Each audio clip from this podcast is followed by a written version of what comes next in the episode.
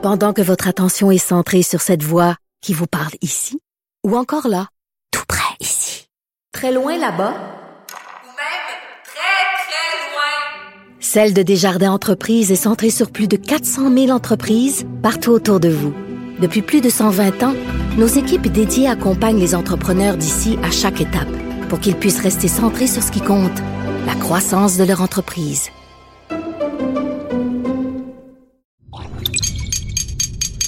Cube Radio.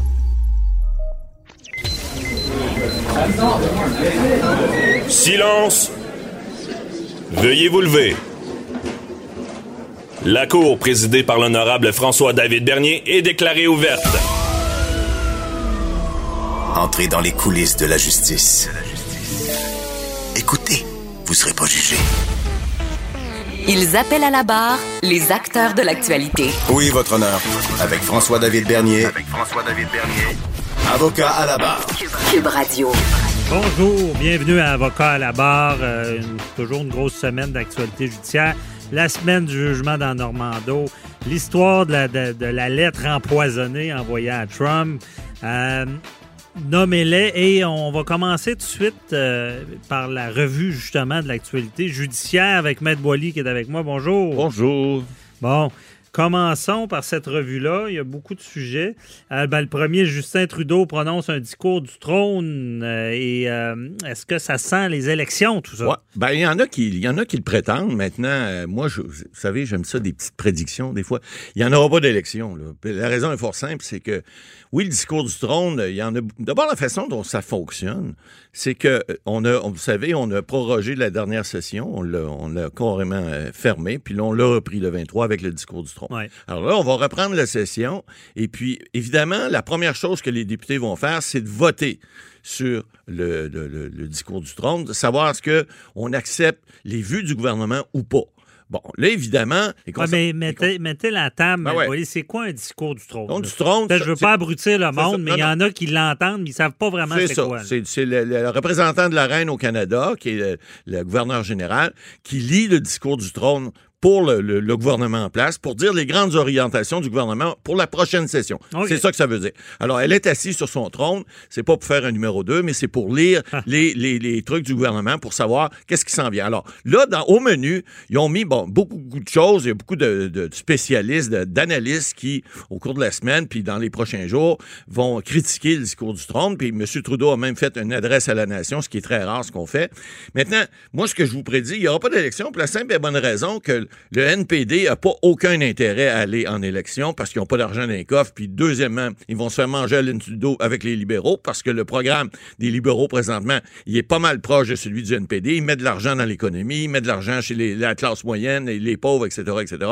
Mais là, on a vu cette semaine qu'il y a bien des gens dont M. Legault n'était pas trop, trop content. On s'ingère un peu d'un truc des provinces. Alors, écoutez, il n'y aura pas d'élection tout de suite, sauf qu'en promettant certains programmes, dont la PCU encore prolongée et, les programmes de subvention aux entreprises euh, jusqu'au printemps prochain, ça va aider. Puis c'est pas certain qu'à ce moment-là, le gouvernement sera pas mieux assis pour aller en élection. On verra.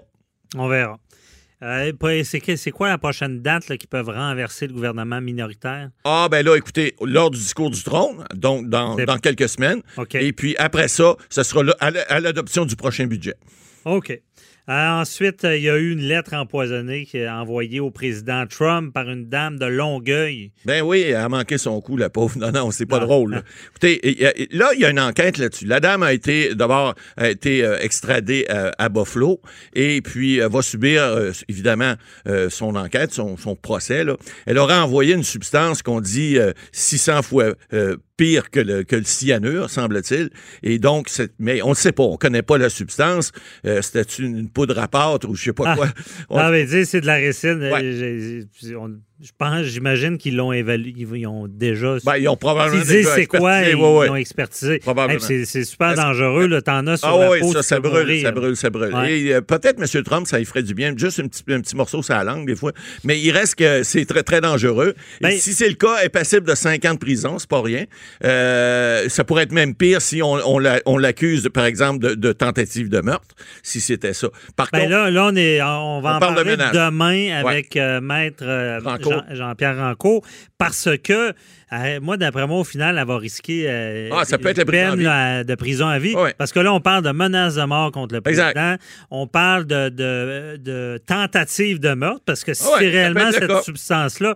Mais ce qu'on va voir avec Maître Encourt demain, je pense que là, c'est d'autorité fédérale Exact. pour des accusations de terrorisme.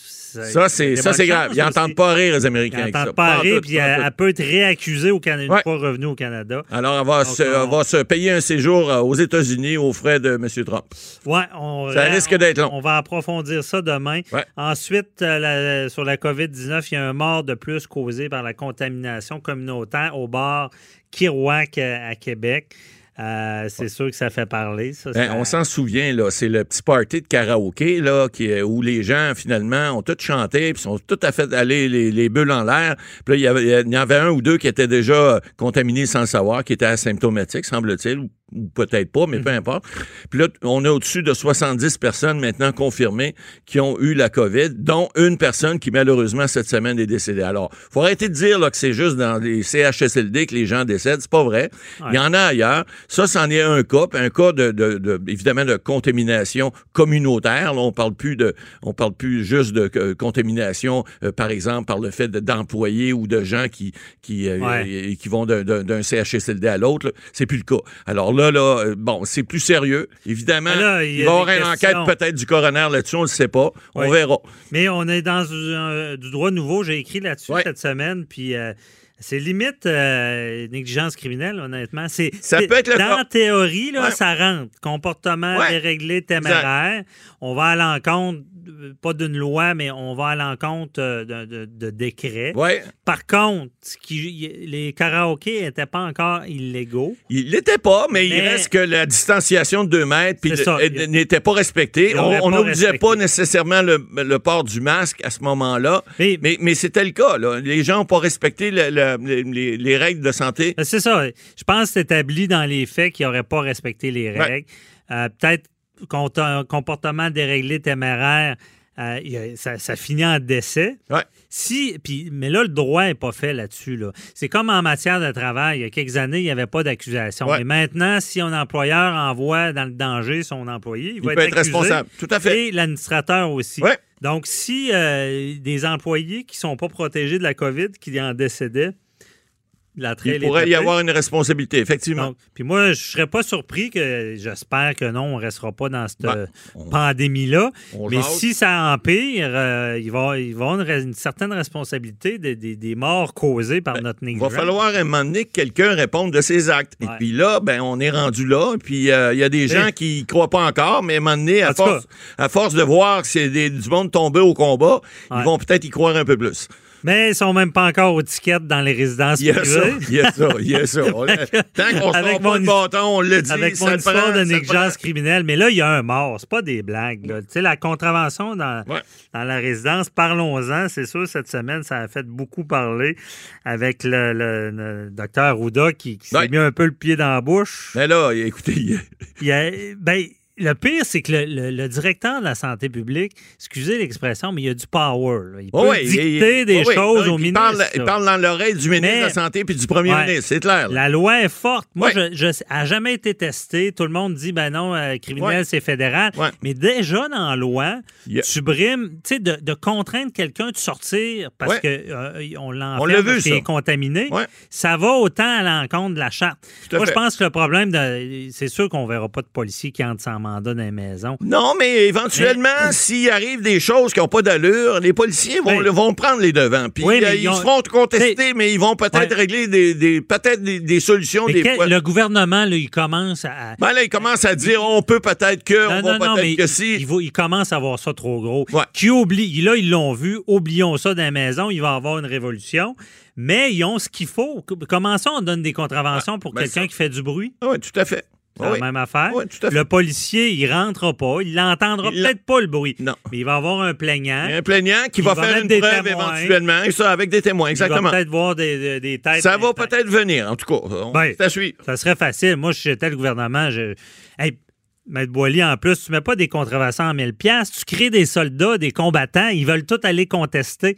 Euh, Oui, puis, mais- euh, c'est. Gardez, gardez cette C'est à semaine. 1000 pièces, tu y vas contester, mais euh, il devrait mettre ça à 200 pièces, ça découragerait. On a un autre point d'actualité cette semaine, là, qui est votre cinquième point, là, où il y a eu des accusations qui ont été portées euh, dès mercredi contre le, le- le fameux restaurant de Laval où il y a eu un party. C'est quelqu'un de, de, de, de- la gang de Québécois qui était là, qui Ah oui. qui a filmé, et puis elle a envoyé ça à la police. Puis là, ben, les gens ont dit, ben, l'a envoyé d'abord, je pense, dans le journal, mais il reste que là, ils ont une preuve à l'effet qu'on voit les policiers arriver avec des masques, les gens n'ont pas de masque, les gens sont là, puis là, ils font semblant d'être à deux mètres. Aussitôt que les policiers s'en vont, ça se met à danser. Puis alors, ça, c'en est une preuve qui va être faite. Puis, le DPCP, cette semaine, a décidé de porter des accusations, de, porter des plaintes, et donc, il va, y en avoir des amendes dans ce cas-là. Alors, c'en est un bel exemple où la police est rentrée, ils n'ont rien vu, en fait. Ils ont vu des choses, ils n'ont pas porté de, ils pas porté de plainte, rien, ils n'ont pas mis de ticket, comme on dit, mais là, il va en avoir. Parce Ah, qu'il y a quelqu'un qui est allé filmer une fois qu'ils sont sortis. Ben oui, puis ils ont une preuve vidéo. Et- ah oui, ben, ça peut pas être meilleur. moi, ça, et quand c'est sorti, j'ai fait des entrevues, puis on me disait, ben, ils n'ont pas eu de contravention. J'étais là, Hum, attends, Attendez, attends, attendez, ça va tomber sur attendez le bureau que- du eh, DPCP. Qui, va- qui voit la preuve, il va dire oh un instant là, moi je vais, moi je vais, moi je vais faire un CV. constat. Exact. Ouais. ouais. Mais- Alors ces gens-là vont peut-être avoir tous des amendes, peut-être ça va être juste les propriétaires, on ne sait pas, on verra. C'est à suivre.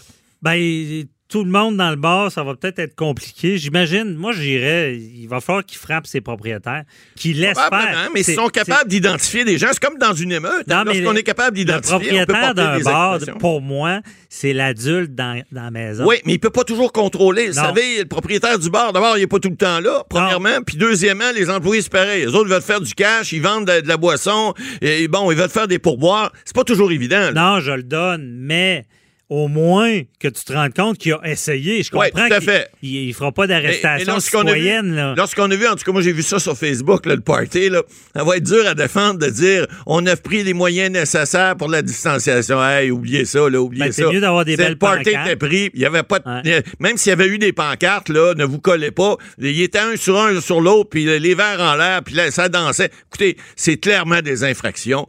Euh, j'ai hâte de voir la suite.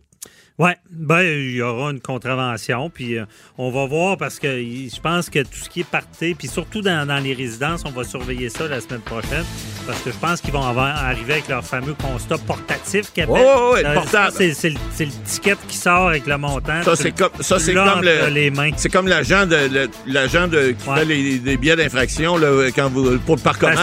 Même chose, ça. sort automatique. Ting, Ouais. schling, on, on 1500 voit le montant, ça Merci, nous déprime, ça nous incite à, Vous irez le plaider. à plus recommencer. Ouais. Merci, Matt Boily.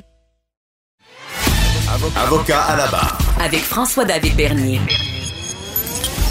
Des avocats qui jugent l'actualité tous les matins. Arrêt de procédure dans le dossier de Nathalie Normando et ses co-accusés.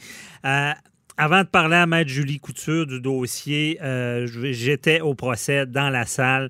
Je vous fais entendre euh, la, la conférence de presse des déclarations de Nathalie Normando et également, ben, j'analyserai tout ça euh, tout de suite après. Ensuite, on parle à Maître Couture. On écoute ça maintenant. Alors, la décision remise ce jour, une décision, je tiens à noter, de 81 pages. C'est une décision qui est précise, savante et réfléchie. En clair, c'est une décision qui est inattaquable. Ce dossier est maintenant terminé et il me revient de céder la parole à Mme Normand. Merci beaucoup, Maxime. Euh, ben, tout d'abord, cette décision, je l'accueille ce matin avec soulagement. Bien que ce soit le, ce n'est pas le dénouement que je, que je souhaitais, que je méritais au départ. Vous vous rappellerez, j'ai demandé un procès à maintes reprises, procès qui malheureusement m'a été euh, refusé. Euh, ce que je souhaiterais dire, euh, c'est que la décision du juge euh, André Perrault met fin à six ans de procédure. Depuis mon témoignage à la commission Charbonneau en 2014, il y a de ça maintenant six ans, et mon arrestation le 17 mars 2016, je me défends sur la place publique devant, et devant les tribunaux pour des gestes que je n'ai jamais commis. Six ans pour obtenir justice, c'est long. C'est très long. C'est inacceptable. Cette décision me permet de reprendre le contrôle de ma vie, du moins je l'espère, ma vie professionnelle et ma vie personnelle. C'est extrêmement difficile de vivre avec des accusations ou criminels. Je vais vous le dire, bien honnêtement, je ne souhaite pas ça à mon pire ennemi. Ma vie été mise en suspens. Ma famille et moi avons énormément souffert. On m'a volé quatre ans et demi de ma vie. Ces années perdues, je ne pourrai jamais les retrouver.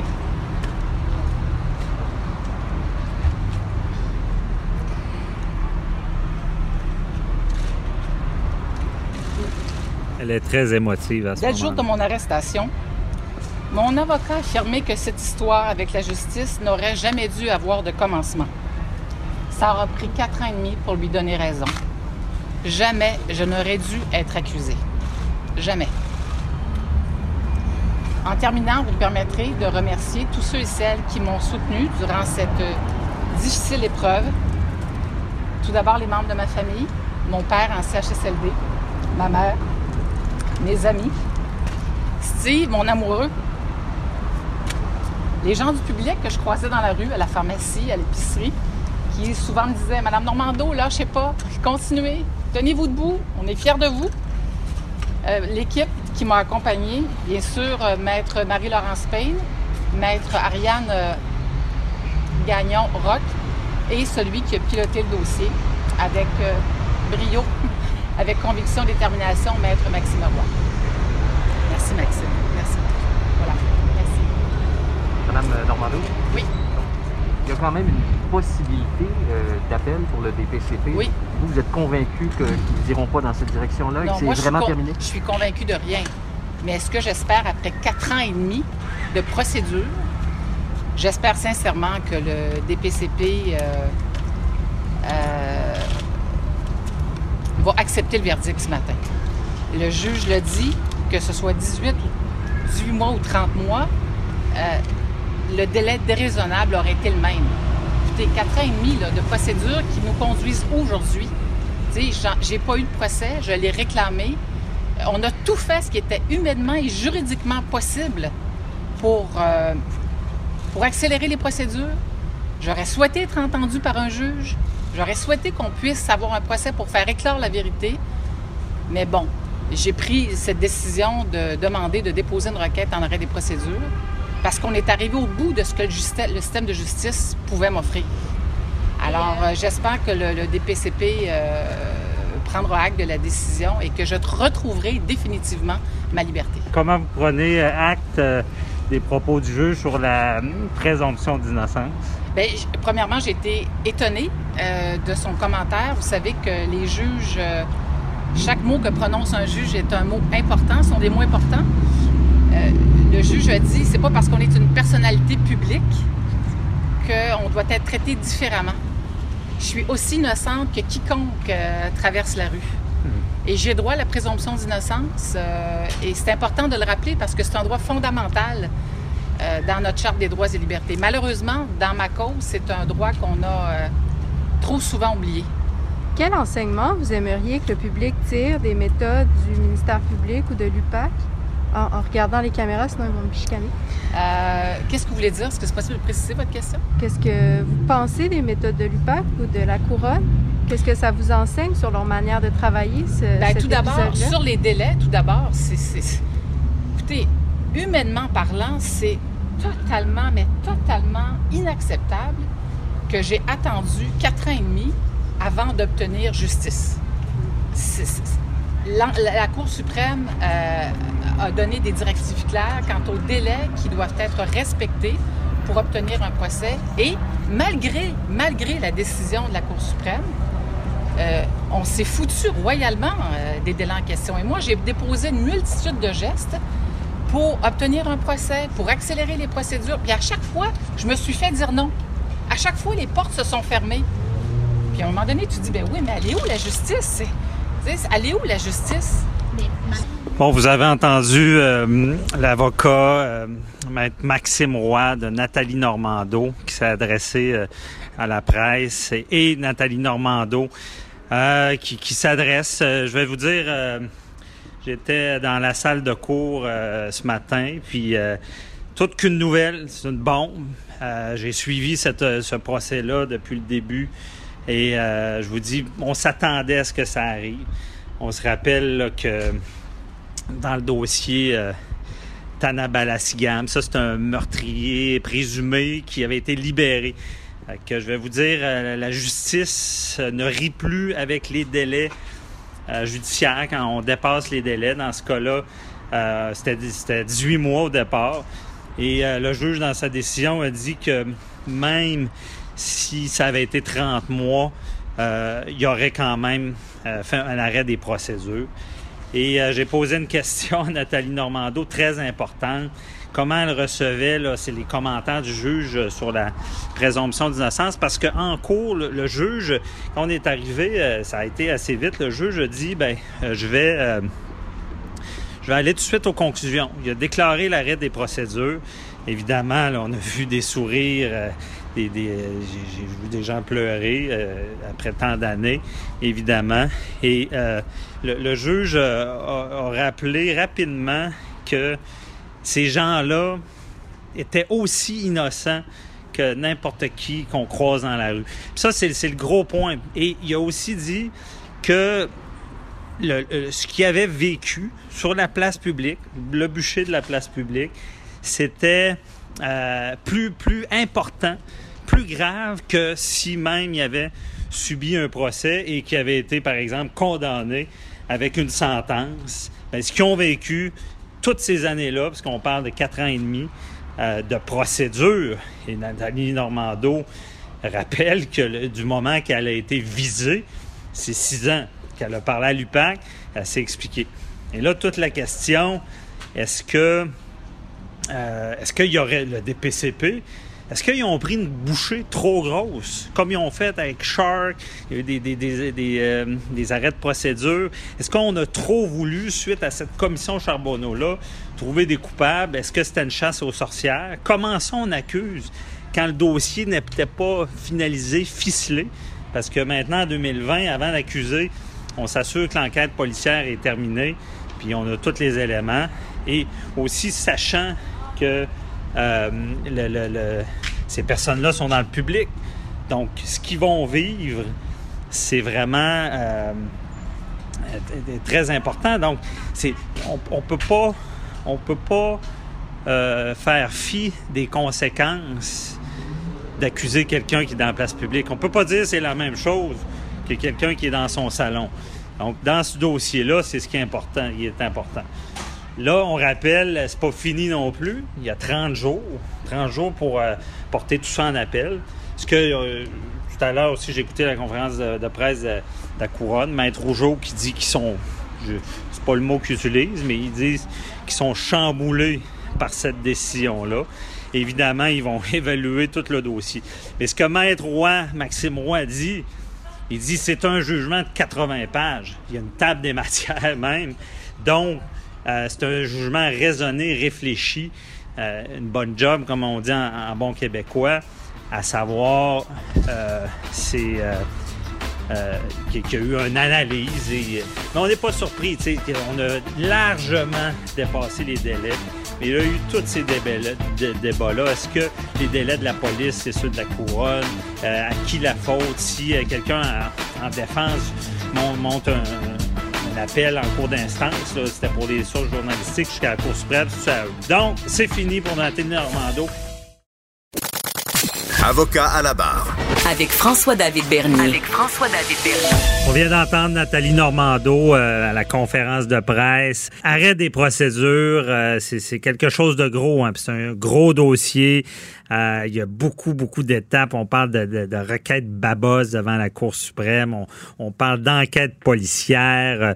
On, on entend le, le- le- le procureur de la Couronne dire on n'est pas responsable de ce que des, des actes criminels que l'UPAC aurait pu faire. Euh, il y a toute une section du, du procès pour en, en arrêt des procédures, Jordan, qui était cavardée dans le sens que euh, il y a un huis clos, il y a des éléments qu'on n'a pas pu savoir. Quand on assistait au procès, il fallait sortir parce que on, euh, le- le- les policiers, ben, les- on, on demande le privilège de l'enquête, donc on veut pas tout révé- dévé- euh, révoilé, si on peut dire, parce qu'il y a des éléments à vérifier. Et là, on voulait analyser tout ça. On en parle avec euh, Maître Julie Couture de Couture Avocat. Bonjour, Maître Couture. Bonjour, Maître Bernier.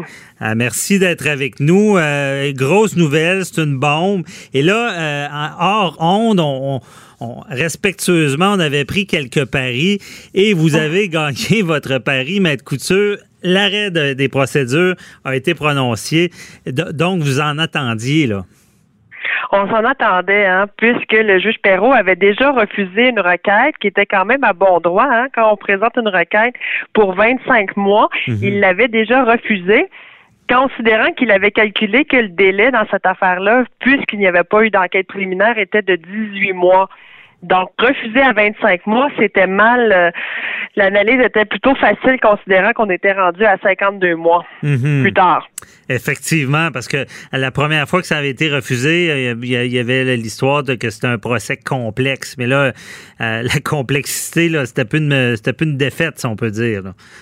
Exactement. OK. Et euh, dans, dans parce que ces arrêts Jordan, là, on entend parler tout le temps, c'est pas une marque de soulier.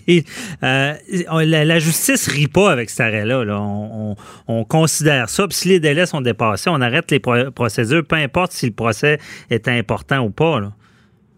Tout à fait. Écoutez, l'arrêt Jordan, là, c'est un droit constitutionnel. Hein. C'est un Monsieur Jordan qui s'est défendu en invoquant que c'est son droit constitutionnel hein, d'être jugé dans un délai raisonnable avait été enfreint.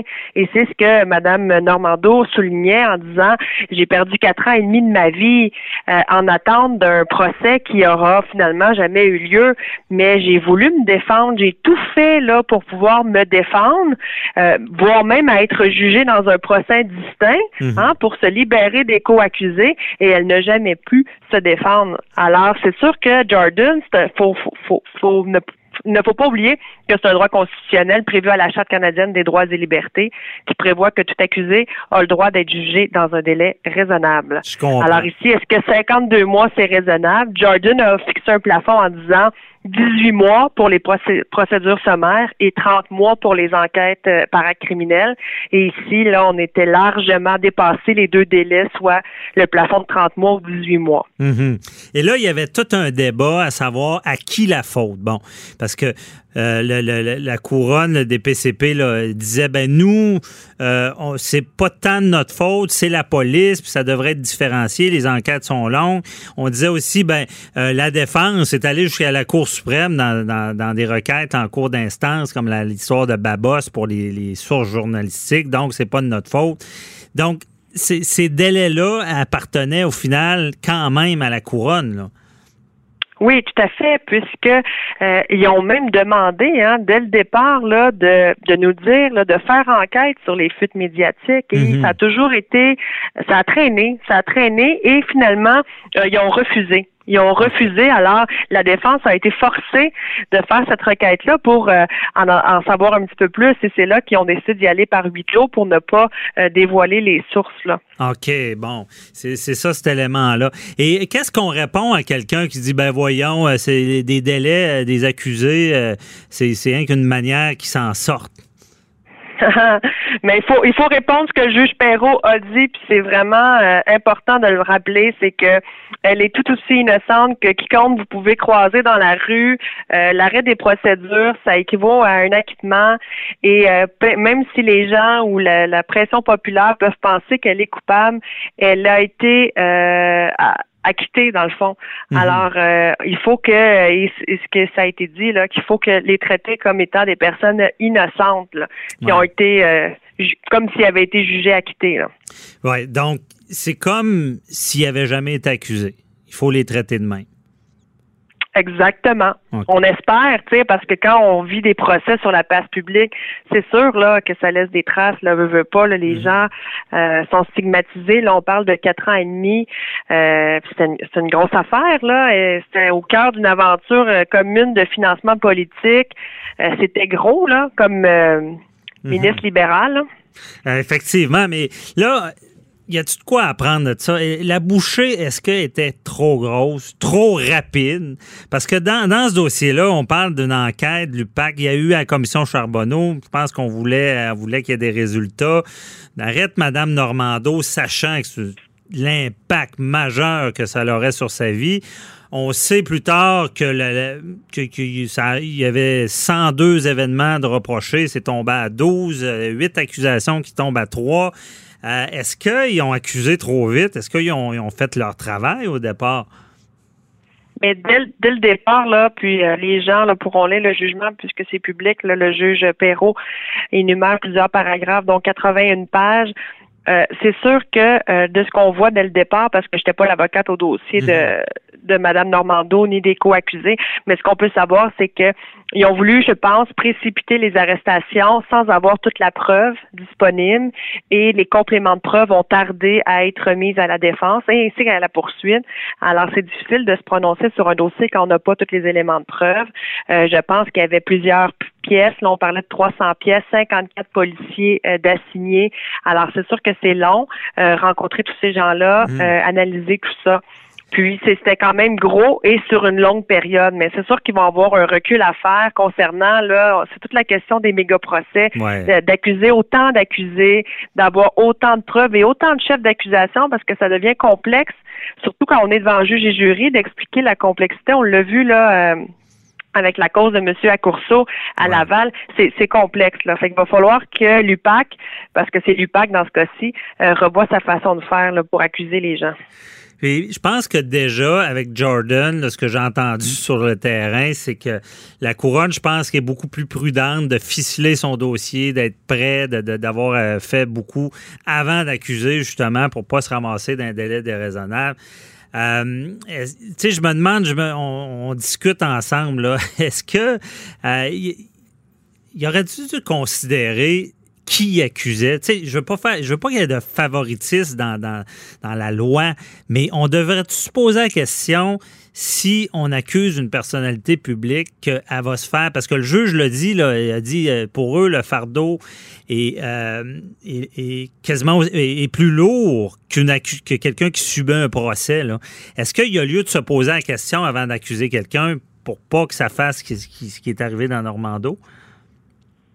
Ben, votre, con- votre question est, est double là, dans le sens que peu importe si c'est une personnalité connue ou pas, euh, la personne euh, est comme tout le monde. Il faut qu'elle ait le droit à un procès. On- même si c'est une ministre, on peut l'arrêter. là, On Ouais. peut apporter des accusations. L'impact L'impact, ça a un impact toujours plus grand.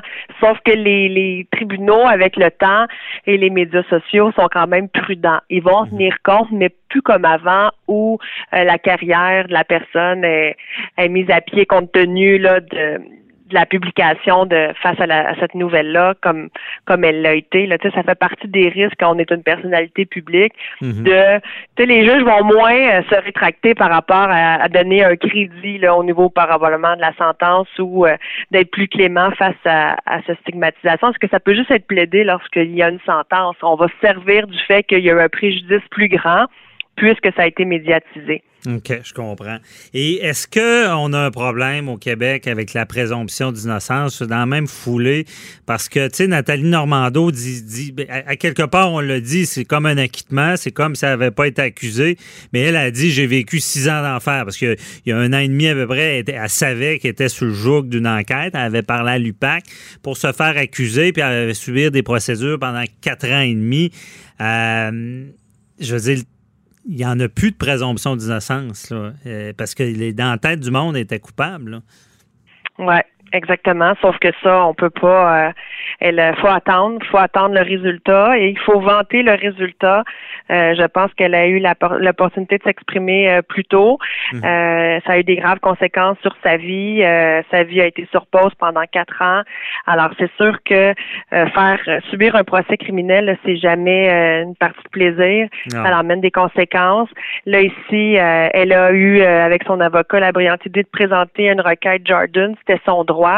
Ça évite là de d'avoir à subir un procès pendant des semaines et des semaines et des semaines Mhm. qui aboutirait peut-être probablement par un acquittement parce qu'elle aurait le, le bénéfice de venir témoigner puis venir dire qu'est-ce qu'elle a été euh, témoin ou pas. Est-ce que c'est de l'aveuglement volontaire? Est-ce que c'est de la naïveté?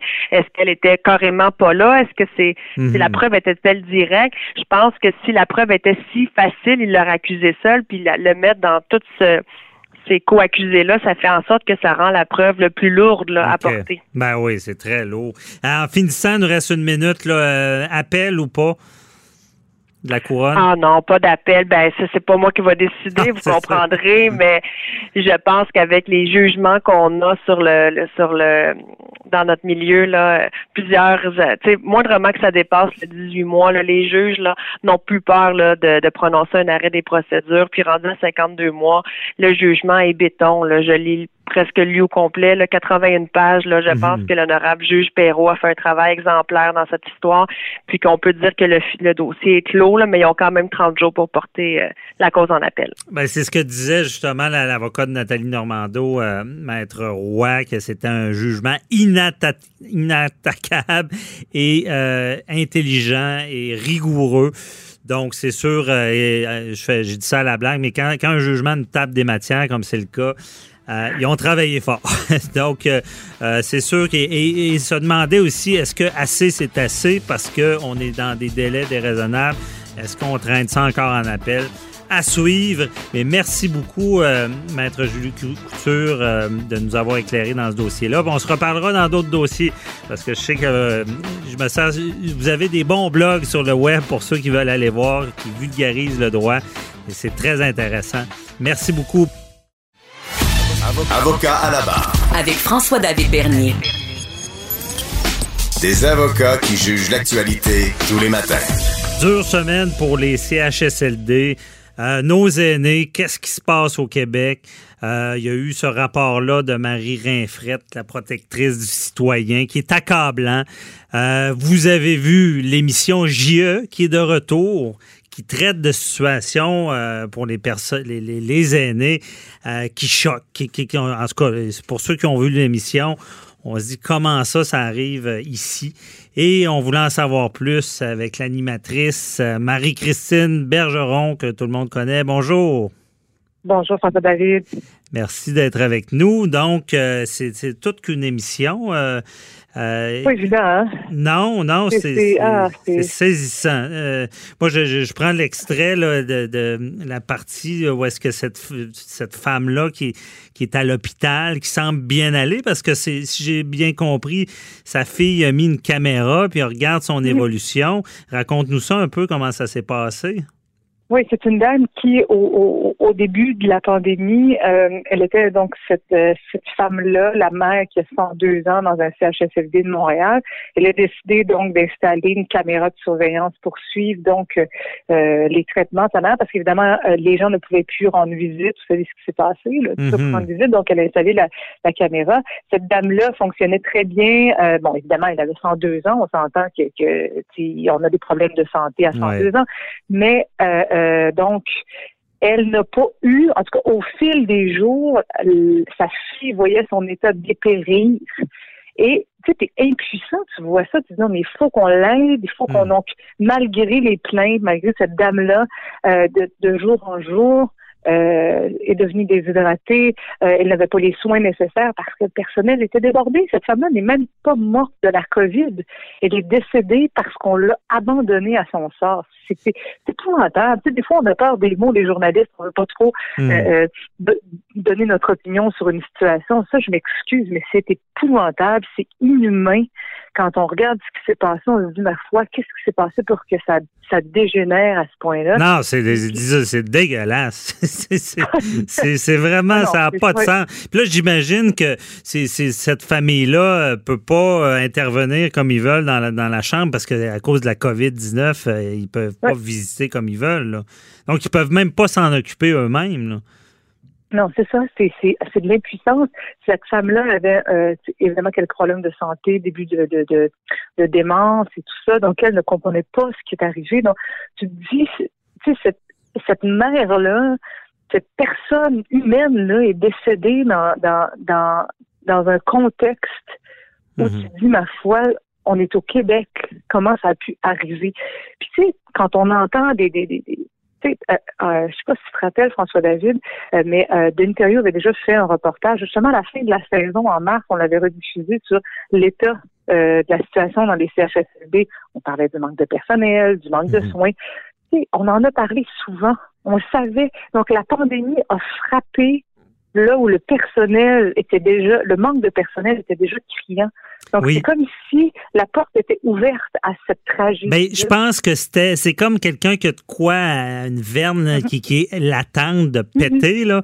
Et je pense que la, la pandémie a fait péter le système parce que moi, j'ai dans, dans, dans mon entourage proche, j'ai- j'ai j'ai des gens qui travaillent dans les CHSLD et depuis des années, je les entends dire ça va péter, ça va péter, il manque de ressources.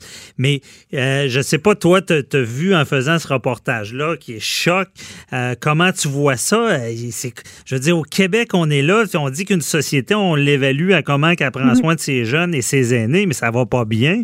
C'est quoi, on repart à zéro? On est dans un système où est-ce que les infirmières gagnent des pinottes puis les spécialistes gagnent euh, quasiment des millions. Les, les préposés, on en manque, on a de la misère à payer.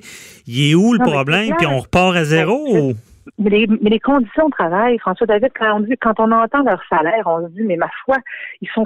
Tu sais, ça fait des années qu'on le dit. Ça fait, ça fait 20 ans que je suis à TVA, il me semble que ça fait 20 ans qu'on en parle de cette problématique-là. Mhm. Non, mais c'est vrai. Tu sais, ça va. Tu sais, ça, ça, ça, prend une situation où il y a 4700 morts pour que quelqu'un se réveille et dise, bon, ben, il faudrait peut-être euh, donner un meilleur salaire aux préposés bénéficiaires.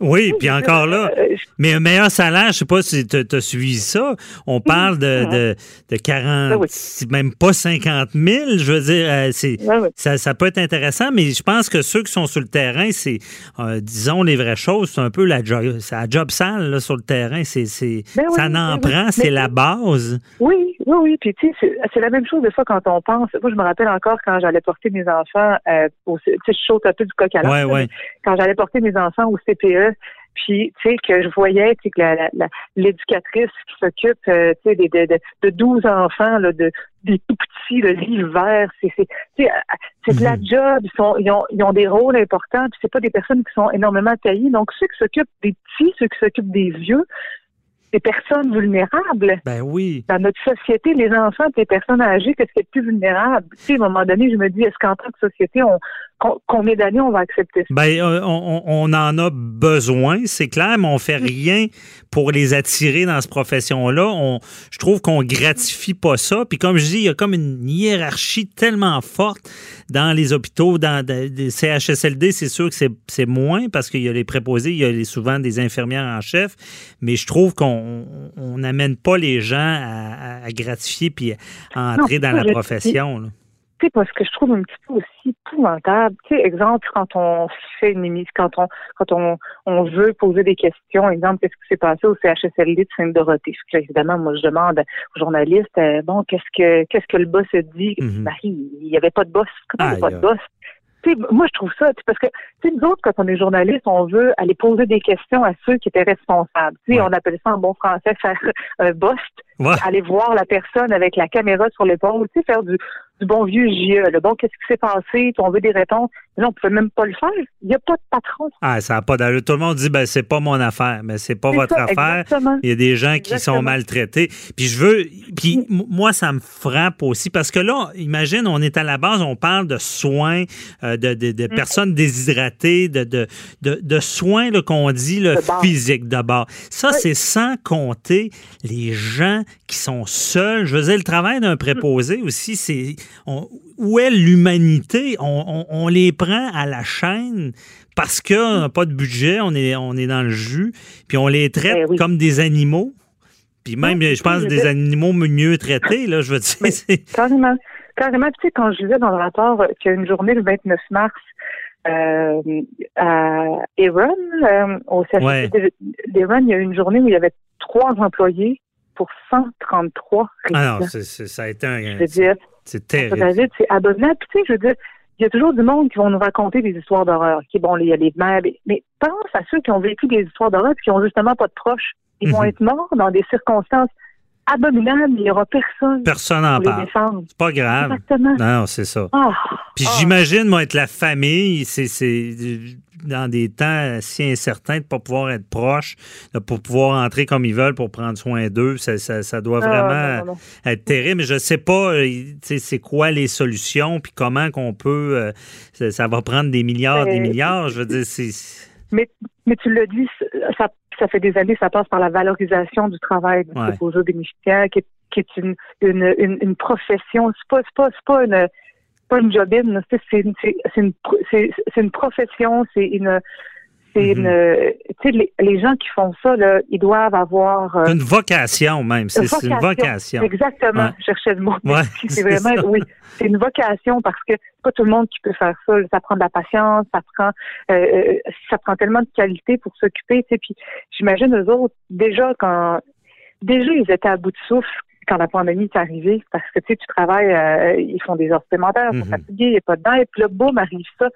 Il y en a plein qui, humainement, ils ont dit, je suis pas capable, ils ont quitté le bateau, Ah, j'imagine. Non, Et- ah, non, Mais tu sais, il va, il va falloir que ça change. Est-ce qu'on en parle, on en parle. Mais là, il y a des actions collectives que- pour ces situations-là. Euh, Peut-être que ça, l'exemple va être donné, puis que ça va. Malheureusement, je pense que s'il n'y a pas d'exemple de donner de sanctions, tout le monde essaie de s'en sortir, puis il n'y a jamais de réel changement. Mais en tout cas, félicitations à JE parce que c'est, on voit l'utilité de cette émission de journaliste d'enquête parce que c'est important de dénoncer ça, d'en parler. Félicitations pour ça et euh, tomber dans, dans, bonne semaine en plus. Mais tu sais, je, je pense que, la, évidemment, nous, notre, notre saison, en tout cas notre début de saison est vraiment euh, teinté par ce qui se passe dans l'actualité depuis, parce que bon, notre saison a été écourtée en, en mars en raison de la pandémie. Les collègues sont allés sur le terrain couvrir ce qui se passait au front, couvrir ce qui se passait euh, au quotidien.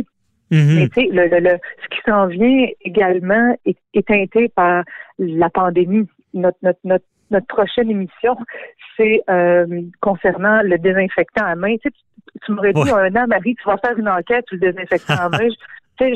J'aurais dit franchement, qu'est-ce que c'est ça? Ah, c'est ça. Il y a, il y a des, Mais- des nouvelles choses, puis euh, des désinfectants à main, effectivement, il doit, avoir- il doit y avoir de la fraude, puis toutes sortes d'affaires dans ce domaine-là. là. Oh Euh, mon Dieu. tu- bon, ben, Euh, tu vas voir à mon émission, il y a des gens qui auraient souhaité que je sois beaucoup plus loin qu'à deux mètres. Ah ouais, OK. Aïe aïe.